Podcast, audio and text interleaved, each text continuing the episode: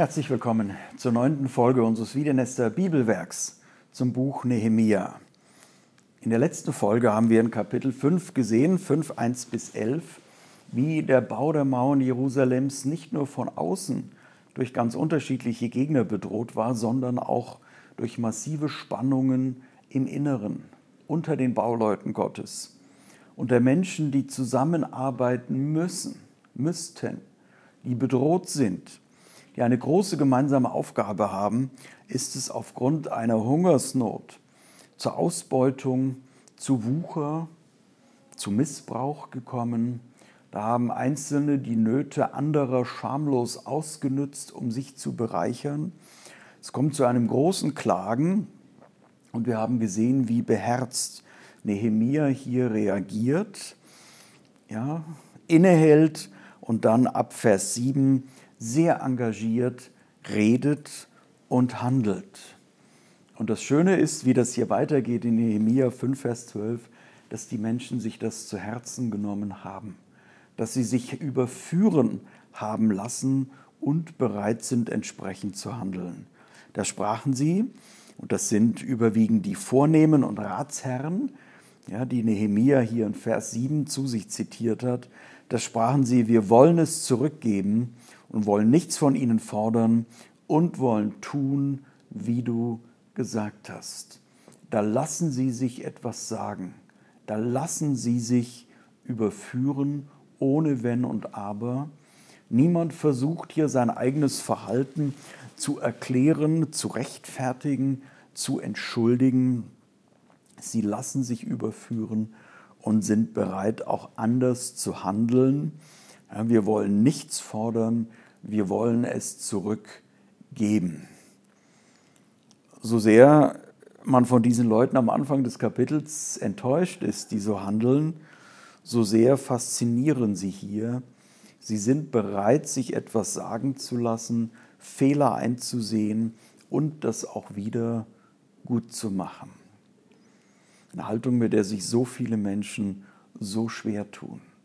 Ja, sich zu entschuldigen, Fehler einzugestehen, anders zu handeln. Und ich rief die Priester und nahm einen Eid von ihnen ab, dass sie so tun sollten.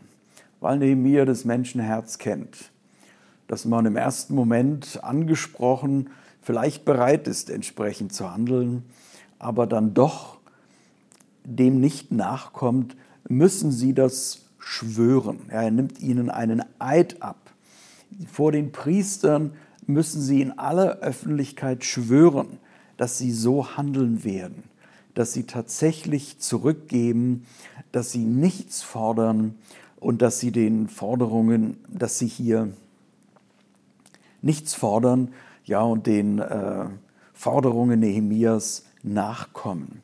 Und dann in Vers 13 finden wir hier noch eine deutliche Symbolhandlung. Ich schüttelte mein Gewand aus, also den Teil des langen Gewandes, der über dem Gürtel so eine Art Gewandbausch bildet. Das ist die Hosentasche sozusagen bei antiker Kleidung, wo man Münzen oder andere Gegenstände sozusagen in den Gewandbausch legen kann. Also er schüttelt den Gewandbausch, das Gewand aus und sprach, so schüttle Gott einen jeden aus seinem Hause und aus seinem Besitz, der dieses Wort nicht hält so sei er ausgeschüttelt und leer. Also neben, dem, neben der Verpflichtung ja, kommt hier auch eine Fluchandrohung, wenn jemand also doch einen Rückzieher macht und jetzt anders handelt und sich der Not der anderen nicht annimmt, der soll es dann also auch mit Gott zu tun bekommen. Und so wie man diesen Gewandbausch eben ausschütteln kann, das ist das Bild, so soll dann Gott die Missetäter hier ausschütteln. Interessant, dass Nehemia hier ganz deutlich auch nochmal Gott ins Spiel bringt. Ja, Vers 9, solltet ihr nicht in der Furcht Gottes wandeln? Und Nehemia macht hier deutlich, ja, wenn diese Menschen, die jetzt überführt worden sind von ihrem schlimmen Tun, wenn sie dem nicht nachkommen, dann werden sie es mit Gott zu tun bekommen. Also das ganze Geschehen ist nicht nur zwischen dem energischen persischen Statthalter Nehemia und den Vornehmen, die hier ihre Macht und ihre Ressourcen missbrauchen, sondern das Ganze findet vor Gott statt. Und die ganze Gemeinde sprach Amen und lobte den Herrn. Und das Volk tat so.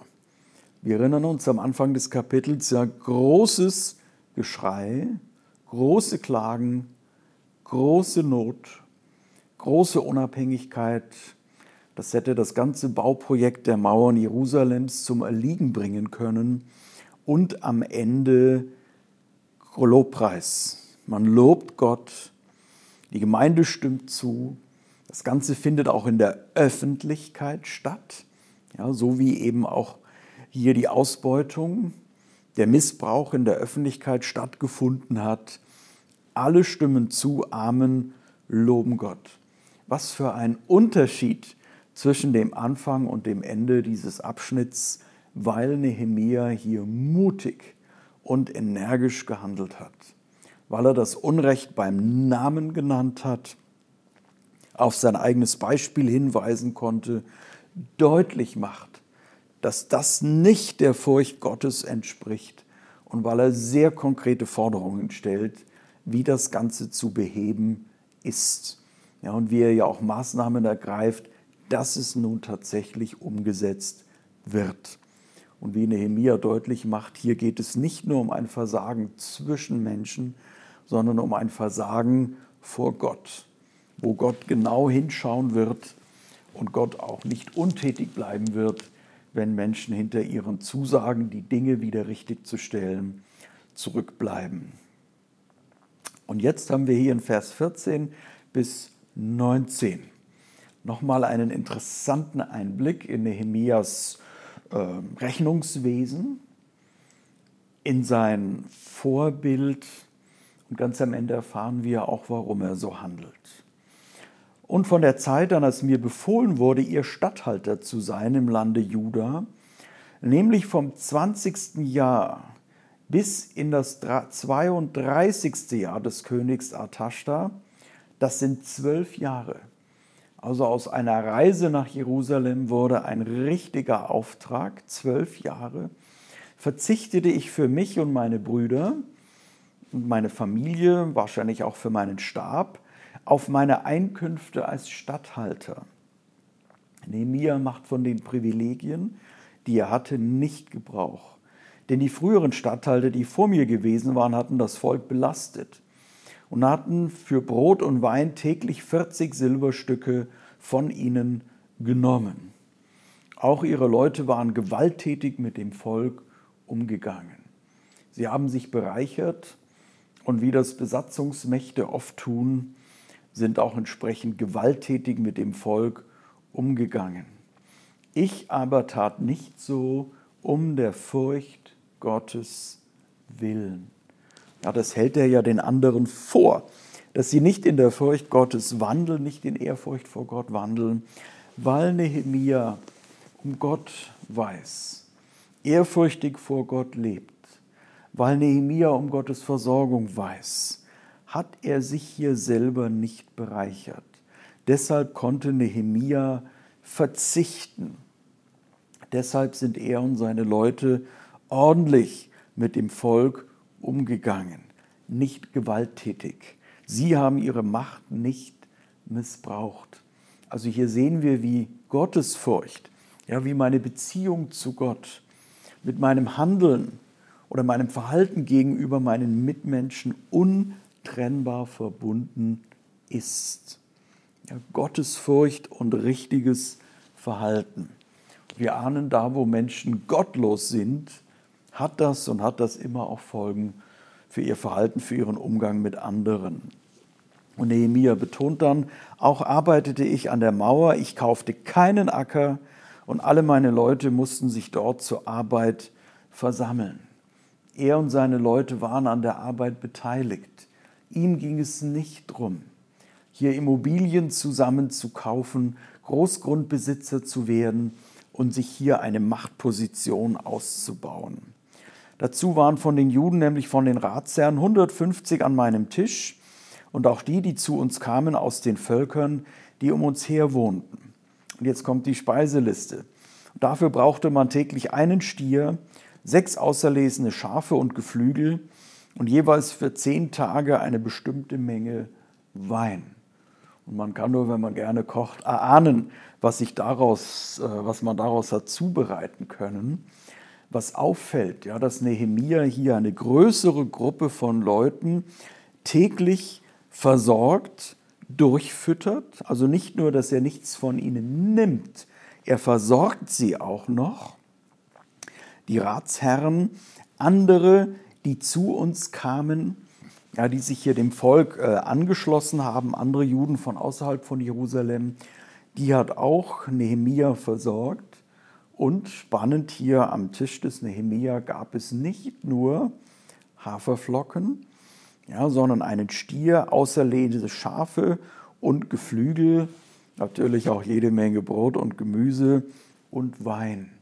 Also Nehemia hat diese Leute großzügig und ordentlich versorgt. Er war bereit, seine Ressourcen mit anderen zu teilen und hat sie gut versorgt. Ja, wenn Gäste kommen, gibt es dann die guten Flaschen aus meinem Weinkeller oder gibt es die, wenn ich alleine trinke, habe ich den billigen Wein für die Einladung und den guten Tropfen für mich? Gibt es Haferbrei, wenn Gäste kommen? Oder gibt es da das gute Essen? Das ist so ein kleiner Hinweis, je nachdem, wenn man schwäbisch sozialisiert ist, vielleicht stärker als bei anderen, wie weit es mit meiner Großherzigkeit und meiner Großzügigkeit bestimmt ist. Dennoch forderte ich nicht die Einkünfte eines Stadtalters, denn der Dienst lag schon schwer genug auf dem Volk. Nehemia kannte das Volk, wusste um ihre Nöte, wusste um die schwierigen Bedingungen. Der Dienst, ja, der Frondienst, der Dienst am Bau der Mauer, auch wahrscheinlich das, was sie eben ins Persische Reich abführen mussten, die Last war groß genug. Das ist Nehemia nicht egal. Er erkennt das und er kann verzichten. Er hat sich hier in diesen zwölf Jahren in Jerusalem nicht bereichert, sondern hat wahrscheinlich große Teile oder sein ganzes privates Vermögen hier eingesetzt. Und daher ist sicher auch seine hohe Integrität und die Autorität gekommen, die er beim Volk und bei anderen hatte. Es war klar, Nehemia macht es nicht um der Ehre und um des Verdienstes willen. Dann endet das Ganze mit einem kleinen Gebet. Gedenke, mein Gott, zu meinem Besten an alles, was ich für dieses Volk getan habe. Es reicht, wenn Gott das weiß. Gott wird all dessen gedenken. Und Gott wird Nehemias großer Lohn sein, weil er mit dem lebendigen Gott und seinem Segen und seinem Versorgen rechnet kann Nehemia jetzt und hier verzichten? Muss er hier nichts zusammentragen und sich bereichern? Im Gegenteil, er zehrt sein Vermögen auf. Entscheidend ist das sein Leben, dass sein Handeln Gott gefällt. Und Nehemia rechnet mit Gottes Belohnung. Menschen, die Gott kennen, die Gottes Treue, die Gottes Versorgen kennen, die um Gottes Lohn wissen, können jetzt und hier anders leben. Sie müssen sich nicht um jeden Preis bereichern und sich Schätze zusammentragen. Hier ist der Nehemia bis heute sehr herausfordernd. Für uns in einer materialistischen Gesellschaft, in einer materialistischen Zeit, wo viele versuchen, so viel wie möglich zusammenzutragen, begegnen wir jemand, der seine Ressourcen einbringt, ohne Wenn und Aber, um die Sache Gottes voranzutreiben, weil er um Gottes Lohn weiß. Das möchte ich von Nehemia lernen. Was ich bin und was ich habe, gehört nicht mir, ist mir anvertraut, damit ich es für Gott und seine Sache einsetze. Und ich darf sicher sein, dass ich dabei nicht mit leeren Händen ausgehe. Wenn ich, wenn wir, wenn Sie das nur glauben könnten, wie würde dann unser Leben aussehen? Wie anders würden wir leben? Nehmen Sie das mit aus diesen Versen im Buch Nehemia, Kapitel 5. Nehemias großer Mut Ja, der Wandel von der großen Klage zum Gotteslob und hier diese kleine Notiz 14 bis 19, wie Nehemia selber gelebt hat im Verzicht und in der Bereitschaft, seine Mittel für die Sache Gottes einzusetzen. Nicht um die Ehre von Menschen zu bekommen, sondern um Gott zu ehren. Herzliche Grüße aus Wiedenest. Gottes Segen Ihnen.